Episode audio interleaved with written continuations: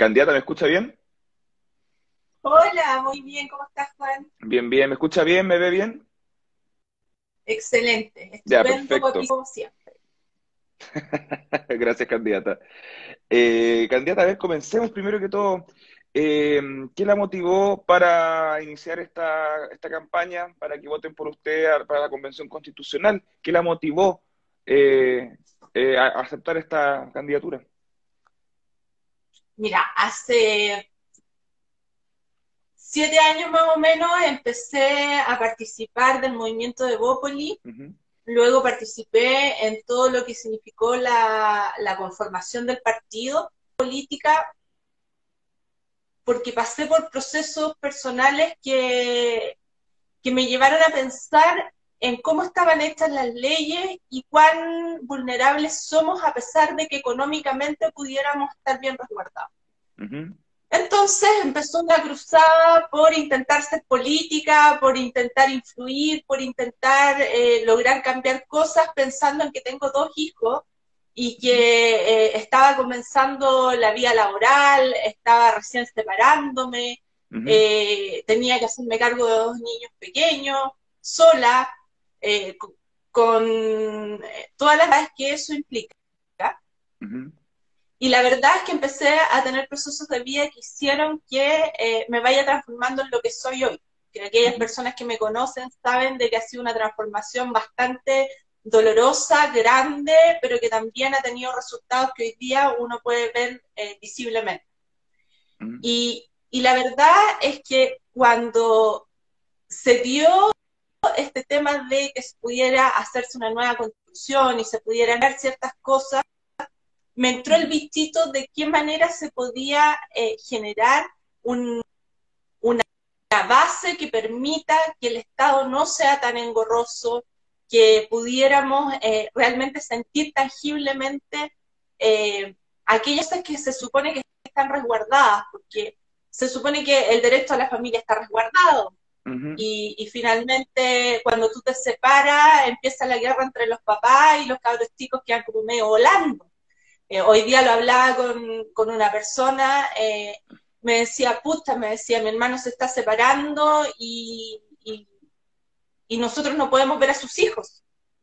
Entonces, hay tantas cosas que eh, se podrían ahorrar de, los problemas también de salud mental que se emanan eh, de estas actitudes que tomamos cuando nos empezamos a pelear los unos contra los otros y, hay una cantidad de cosas ahí que se generan Eh, que yo siento que hay que resguardar. Y por lo mismo, por querer influir, por querer eh, ir a pelear por cosas que a mí me importan y que a personas que están en mi entorno le importan y que no tienen que ver con hacer negociados, es que eh, decidí tirarme de candidata. Esperemos que eh, pueda lograr el, el punto. Y este bichito de querer influir desde la Convención Constitucional, ¿le, le picó antes del 25 de octubre o después del 25 de octubre? No, mucho antes, tú sabes, bueno, tú igual tienes como nexos con Evópoli y todo eso. eh, la verdad es que cuando se decidió como Evópoli, se apo- yo soy parte de la comisión política además, Ujú. entonces cuando se decidió si se iba a apoyar una nueva constitución o no, hacía mucho tiempo que eh, se venía planteando y Felipe Cas lo venía planteando que había que hacer una constitución mini que eh, permitiera de que sea más democrático todo y que de alguna u otra manera resguardara eh, los derechos de las personas, pero que también fuese aparejada de un Estado que sea más moderno. Y por lo mismo eh, se fue trabajando en varias cosas alrededor de eso y se hizo un consejo general en el cual yo tuve el gusto de participar y de ir a decir, Aysén vota eh, de que se cambie la constitución. ¿Usted votó? Y, y que fue sorpresa para muchos porque Aysén es una región bastante conservadora y yo vengo de una familia conservadora que además es del campo, entonces cuando yo dije, y Aysén dice de que eh, se haga una nueva constitución, olvídate, los ojos de mucha gente, incluido Luciano Cruzcoque que estaba ahí en el, eh, eh, como vicepresidente del partido adelante, abrió unos tremendos ojos y nadie lo podía creer. Bueno, ¿por qué yo eh, dije eso en ese momento? mm. fue porque se hizo varias reuniones con distintos militantes, en las cuales en alguna oportunidad participó Aldo Vasqui, que no es militante de Bópolis, sino que es un abogado, que mm. fue a hablarnos sobre la constitución, a hablarnos cuáles eran las cosas que eh, se podían hacer y que no, y si realmente valía la pena o no el cambiar la constitución. Y, y de hecho él era, fue un bastión de que no había que cambiarla. Pero eh, había cosas que eh, nos seguían generando ese bichito de que quizás se ve todo bien, pero no todo está llegando a las personas. Entonces, eh, de alguna u otra manera se sentía que todo el social vino en octubre del 2019, que la embarrada y todo el cuento, que tenía que ver con el hecho de poder darle a la gente la confianza, pero también el hecho de acelerar este tema de poder modernizar el Estado de tal manera que la gente sienta eh, que realmente sus derechos se están resguardando y no como ahora, que eh, si bien es cierto en el papel dice una cosa, en la realidad y en la práctica es muy distinta porque tiene que ver con eh, un montón de cosas, desde que se pongan de acuerdo los poderes del Estado hasta que se vea cómo se va a entregar el presupuesto para que las cosas sean y, y así no va pasando ¿Y eso, eso, se, soluciona con un cambio en la Constitución? O sea, cambiando cosas en la Constitución, ¿eso se solucionaría? No inmediatamente, porque hay que ir eh, trabajando el tema de eh, un nuevo Estado y porque además hay que ver de qué manera vamos a redactar la Constitución. Ayer estuvimos, estuve en un programa con un abogado igual eh, para que vaya hablando de si realmente se solucionaron o no las cosas, y fue lo mismo que vimos con el Aldo. Eh, mm. La constitución no va a mejorar las cosas ni tampoco es la, la mm, receta mágica para que las cosas sean. Pero ¿qué es lo que debiese pasar? Que debiésemos mm. acelerar un poco el proceso, eh, porque al hacer un nuevo alineamiento de constitución va a haber que reescribir las leyes. Y al reescribir las leyes y las normativas deberíamos acelerar un poco el proceso eh, para que las cosas pasen. Y ahí es, eh, va a depender del énfasis que se le dé a cada una de las cosas que realmente hoy día se quieran resguardar eh, y, que, y que sean importantes para las personas resguardar. ahí está el tema, están temas de sustentabilidad, temas de, sociales, temas económicos. Hay varias cosas aquí son muchos los, son muchos los temas que se pueden abarcar desde la Constitución, pero por lo mismo le hago la, voy a hacer la pregunta que le hago a todos los candidatos que vienen acá, eh, ¿cuáles son sus tres propuestas principales para el debate constitucional, sus tres ejes, por así decirlo? Mira, eh, yo entiendo de que a la gente en general eh, hay muchos, muchos, muchos temas que les llaman la atención, pero a mí personalmente los que más me llaman la atención son los temas de salud, eh, y desde ahí pensar en, poder resguardar la salud mental y física, eh, que no sea solo eh, el tema de, que dice la constitución que tenemos resguardados los derechos para el acceso a la salud, qué sé yo, bla, bla, bla, sino que eso se redacte de alguna manera en la que se obligue a que exista este acceso real a la salud. ¿Por qué? Porque hoy día se supone de que hay acceso a la salud y esta puede ser eh, desde el punto de vista privado o del Estado, pero no hay ninguna obligación en que el Estado provea de, esas, eh, de, ese, acceso a la salud, eh, existiendo la posibilidad de que desde el punto de vista privado exista este acceso. Entonces, como que el Estado dice, ah, ya no importa porque existen médicos que lo podrían poner, pero no todos los médicos lo podrían poner, no todos están dispuestos a colocarlo, o, no sé, no, no resulta tan así. Entonces, ¿cuál es mi idea? Mi idea es que de alguna manera la redacción obligue a que el Estado lo coloque sin perjuicio de que los médicos privados, porque también está el, derecho eh, a la libre ejercicio de las profesiones y a que todos tenemos el derecho a emprender y por tanto de alguna manera hay que resguardar el, hecho de que las personas tienen el derecho a generar sus emprendimientos por lo que estudiaron, sino para qué. O sea, lo, eh, que, usted propone sería como no que el Estado garantice el acceso a la salud, sino que el Estado provea también de salud.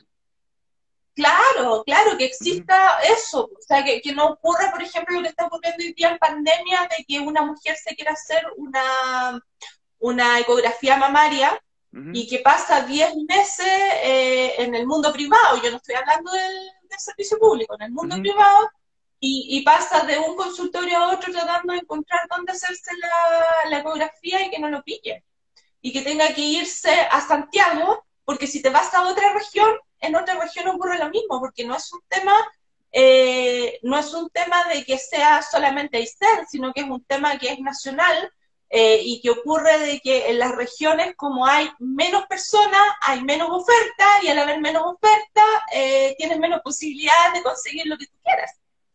Entonces, es ahí donde aquellas personas que no optamos al mundo, al mundo estatal, por nuestro nivel de recursos y todo eso, que es la gran mayoría de la clase media, mm. eh, pueda eh, obtener eh, de alguna manera obligatoria, tener la posibilidad de sí ir al servicio público y, que no te digan, no, es que lo que pasa es que tenemos un listado de 500 personas y por eso es que usted tiene que esperar, porque además usted no es prioridad, porque no es parte del porcentaje vulnerable que sí es la prioridad y que está muy bien pero que pero que también deja a un espacio de gente eh, vulnerable en el sentido de que, que aunque tengas la plata para poder pagar un servicio, no está este servicio disponible. Mm. Perfecto. ¿Qué otro punto usted considera importante para el debate constitucional? Bueno, la educación, para mí hoy día la educación es magnífica, desde el punto de vista de que mis hijos están estudiando en un colegio público, la Escuela Pedro Quintana, aprovecho de mandar saludos a los profes y a toda la gente que está ahí trabajando. Eh, la verdad es que eh, mis niños han recibido una muy buena educación. Eh, también tengo a mi hijo que entró el año pasado al Liceo San Felipe y también, o sea, el resguardo desde el punto de vista del cuidado de los profesores hacia ellos es maravilloso, pero resulta de que no existe como una protección en general y un desarrollo eh, de, el, ser integral dentro de la educación.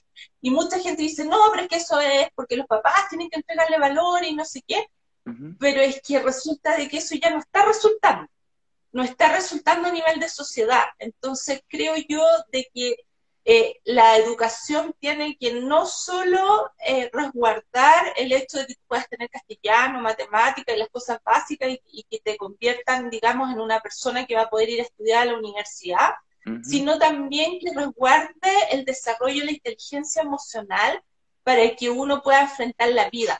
Antiguamente le hacían a las niñitas bordar y a los niñitos hacer camiones de madera. Eh, bueno, creo de que de alguna manera esas cosas tienen que volver para irnos ayudando a enfrentar, eh, obviamente, con la modernización de que eh, tenemos que ir cambiando nuestras formas y estructuras de cómo eh, nos vamos desarrollando en la vida, pero, pero que también te vayan ayudando a tener herramientas que te permitan enfrentar la sociedad en la que vivimos. Porque una de las cosas que yo también he visto de manera personal y, y en mi entorno es que eh, tenemos muchos problemas de autoestima y de, y de lograr eh, llegar a objetivos y de lograr cosas en la vida. Y esto tiene que ver eh, mucho con la forma en la como nos desarrollamos y pasamos ocho horas diarias en el colegio durante 12 años. Es importante que se nos desarrolle desde el punto de vista de las emociones. Y por otro lado, no se les da tampoco a los profesores las herramientas suficientes. Yo fui docente durante cinco años y si bien es cierto, te capacitan y todo, eh, falta todavía capacitación para poder enfrentar, por ejemplo, el tema de la diversidad y de la inclusión. Y, ahí eh, hay cosas que, que, que uno puede tener la mejor de las voluntades, pero si, si no tienes las herramientas, ¿cómo lo logras? Entonces, de alguna manera, se tiene que obligar al Estado a que los recursos se enfoquen a los recursos económicos, digo, mm. se enfoquen a que se logren ciertos objetivos que sean el desarrollo de un ser integral y no solo el desarrollo de una persona que sea capaz de ir a estudiar una ingeniería, periodismo, veterinaria o. X, ¿cachai? Eh, bueno, a muchos no les va a gustar mi, ¿cachai? Pero bueno, es parte de cómo somos las personas y, cómo somos los chilenos y cómo hablamos. Bueno. Y lo otro que te quería preguntar, y, sí, es un tercer punto. Un tercer punto. Ya, y el otro punto que también me interesa, porque me toca de manera personal y porque yo creo de que, o sea, me ha tocado también conversar con muchas personas el tema de la vivienda, el acceso a la vivienda. ¿Sabías tú que eh, si tú eres vulnerable, vas a pasar 10, 12 años esperando para que te den tu casa, pero en algún momento te la van a dar? El tema es que si tú eres clase media, y que la gran mayoría de los chilenos de nuevo, eh, si no eres sujeto de crédito para el banco, eh, aquí estamos pues, esperando todavía poder tener la casa propia. Entonces pasa, y he hablado con mucha gente que logra obtener un subsidio del Estado. Eh, hace poquito una niña me decía, pucha, eh, tengo mi, mi, subsidio y se me va a vencer el subsidio porque no soy sujeto de crédito suficiente para el banco, o sea, es sujeto de crédito, pero no suficiente como para poder comprarme una vivienda según el subsidio que recibo. Entonces, al final del día, de acuerdo a lo que cuestan las viviendas y lo que cuesta tener eh, un terreno y lo que cuesta hacer una casa y etcétera, etcétera, etcétera, que la gente que me está escuchando eh, no es ninguna cosa que, que, no la entienda, mm. eh, finalmente terminan perdiendo el subsidio al cual no puedes volver a, a, recibir porque resulta que es una sola vez en la vida y, y terminas sin pan ni pedazo. Mm. Entonces, creo que ahí tiene que haber algo de resguarde. ¿Por qué? Porque si bien es cierto, uno es adulto y puede vivir debajo del puente y, te las puedes aguantar, eh, uno también lleva niños detrás y muchas veces adultos mayores. Entonces, es ahí donde yo siento de que hay que eh, resguardar ciertas vulnerabilidades que existen que no, no tienen que ver solamente con un tema de cuánta plata tú ganas mensual, sino que con eh, las cosas que tú tienes eh, en la vida. Y si bien es cierto, hoy día eh, se resguarda el hecho de la...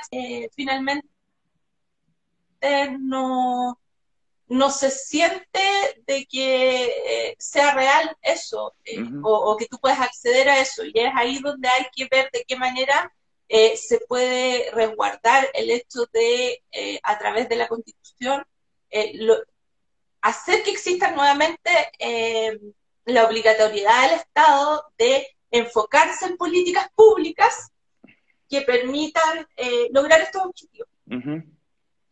Perfecto. Ahora, el cómo, ¿Mm? jugar con abogados, porque como uno no es experto en, constitución ni tampoco estudiaste derecho, muchas cosas ahí que hay que trabajar. Pero haciéndolo como la raya para resumen en general, viendo las propuestas que has presentado acá, estas últimas tres propuestas, en general, eh, tú te inclinas como porque el Estado se haga más parte de ciertas carencias o de ciertas necesidades, porque tal como tú dices, la Constitución establece que el Estado garantiza el acceso, o sea, que exista eh, ciertas cosas que las personas puedan acceder. Aquí tú, en cuanto a vivienda, por lo menos, en cuanto a salud, eh, tú te inclinas por una postura de que el Estado preste más estos servicios y no solo que garantice que existan. Claro. Claro que sí. Eh, la idea sería un poco, eh, de alguna manera, resguardar que si bien es cierto, yo me tengo que hacer cargo de mí misma y eso no puede tampoco cambiarse en el sentido de que tú tienes que buscar todas las herramientas para poder lograr el objetivo eh, de manera individual porque tienes que ser responsable de ti mismo. Pero por otro lado, eh, que exista eh, un ecosistema que te permita hacerte realmente responsable sin que llegues a ser vulnerable. Y que es una de las cosas que, por las que siento yo de que el estallido social también se hizo tan patente, porque si bien es cierto, la gente ya estudia una profesión, eh, después tiene un sueldo bastante precario que apenas le alcanza para poder eh, cumplir con estas cosas básicas que es eh, mandar a los cabros al colegio, tener tu casa propia, y, y, se te va haciendo pesado, pesado, pesado, pesado, y finalmente vamos teniendo una situación en la cual no hay un bienestar general. Y al no haber bienestar general somos una sociedad bastante infeliz. Y al ser una sociedad bastante infeliz terminamos volcándonos a la calle para poder eh, luchar por nuestros derechos. Entonces, eh, hay demasiadas cosas ahí que creo yo que confluyen en una sola palabra que es bienestar. Perfecto. Es decir, eh, habría, ¿en Chile debiese existir más Estado? ¿El Estado debiese ser más grande? Depende cómo tú lo, lo coloques. Yo eh, disminuiría las cantidades de,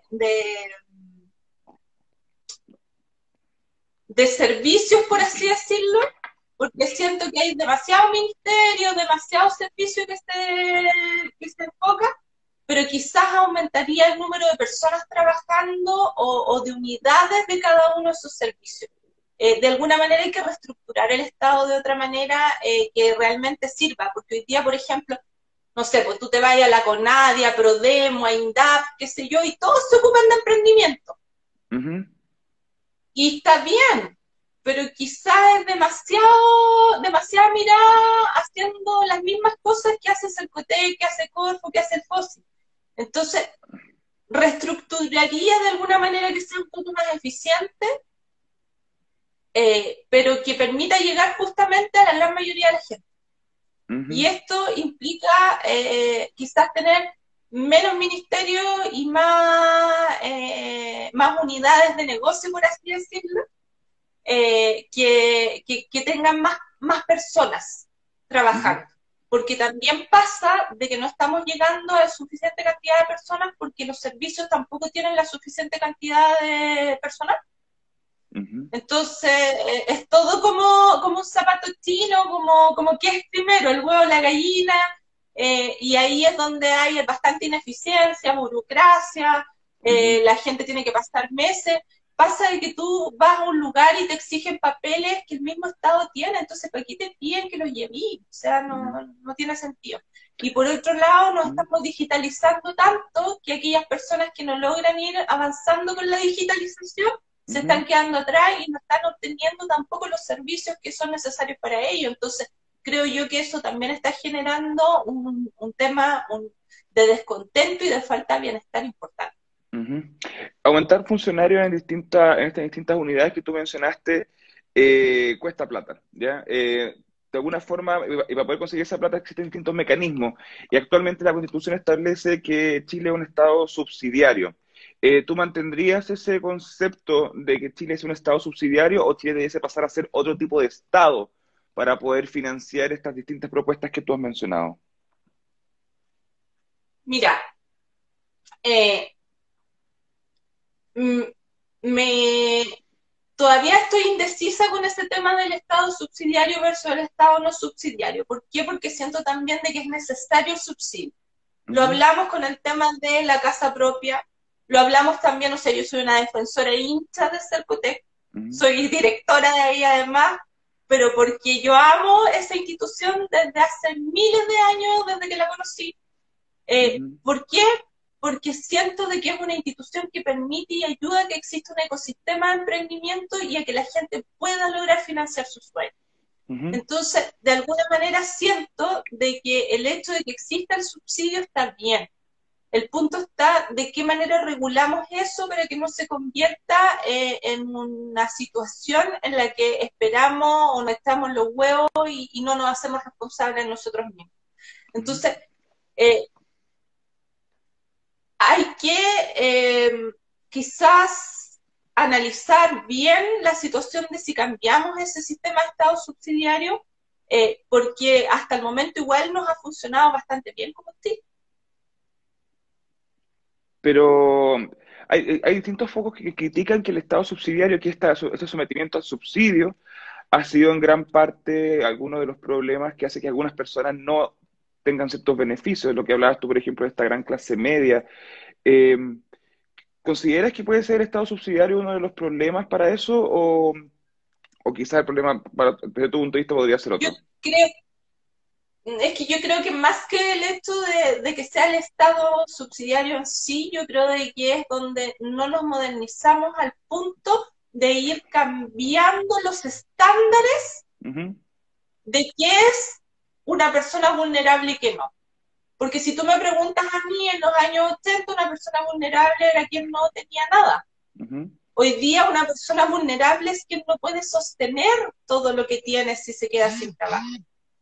Entonces ahí es donde eh, existe un, tema eh, bastante importante eh, en, el que, en el que no se puede llegar, digamos, a... O sea, en el que hay que llegar a un acuerdo y, de, de, ver qué es lo que realmente hoy día está generando los problemas y la insatisfacción, que volvemos a lo mismo, un tema de bienestar y de, que el exceso eh, no se está dando para todos, sino que se está dando por una cantidad y de una manera bastante precaria, y que los gobiernos en general deberían tener la obligación de enfocarse a las necesidades de las personas y a que los presupuestos existan.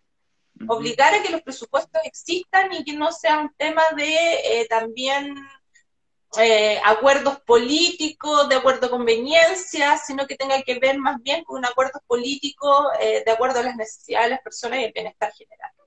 Perfecto. Candidata, para ir cerrando una pregunta, eh, ¿usted sigue siendo directora de Cercotec? Sí, sigo siendo directora de Cercotec, pero en este minuto estoy de vacaciones haciendo uso de mi feriado legal. Yo entiendo de que para muchas personas es raro eso, eh, pero durante tres años no tomé mis vacaciones justamente pensando en que podía venir una posta importante como esta eh, y, pensando también en que eh, si bien es cierto, uno como autoridad tiene que estar al pie del cañón, por otro lado, creo de que he ido trabajando durante tres años para poder culminar este cuarto año, que es el último año de gobierno, de la, de la manera eh, mejor posible, eh, habiendo trabajado muy duro. Eh, mm. y, en este minuto estoy haciendo uso de mi, de mi feriado legal para poder llevar esta posta y tomarla y ver qué es lo que pasa y si es que puedo realmente influir en una constitución. ¿No era necesario que renunciara al cargo para poder postularse? No, en mi caso no, porque somos una corporación de derecho privado y, y por tanto eh, administramos fondos del Estado, pero eh, no somos funcionarios públicos. Entonces, eh, por tanto, no era necesario. No, no es lo mismo que ser intendente o que ser sereno. O sea, usted, usted dejaría el cargo en la eventualidad de que salga electa. En la eventualidad de que salga electa. Si no, si no seguiría como directora de Cercotec. Por el tiempo que se han requerido mis servicios. Ok, perfecto. Cintia Pantanali, directora de Cercotec, veterinaria, candidata a la Convención Constitucional por el Distrito 27, región de Aysén. Gracias por su tiempo y disponibilidad. Gracias a ti, Juan Vallejo. Y acuérdense, Cintia Pantanali es constitución política. Muchas gracias, candidata, por su tiempo. Gracias, Juan, cariño. Cuídate y mucho éxito. Chao, chao.